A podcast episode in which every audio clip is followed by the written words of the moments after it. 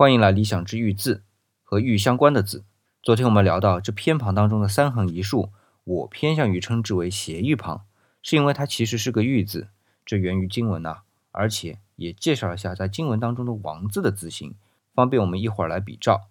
那么顺便说一句啊，王字发展到小篆，甚至到隶书，都是上面两横挨得紧，下面一行离得远的。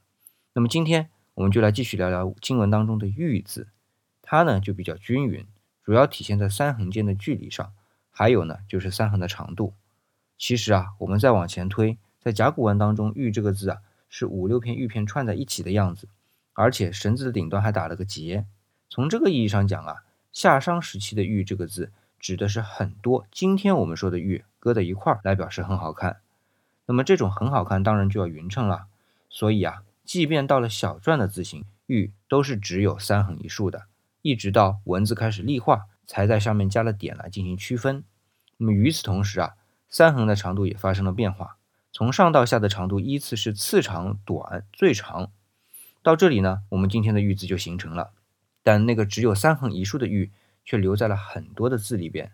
那么接下来呢，我就开始一个个的介绍那些字。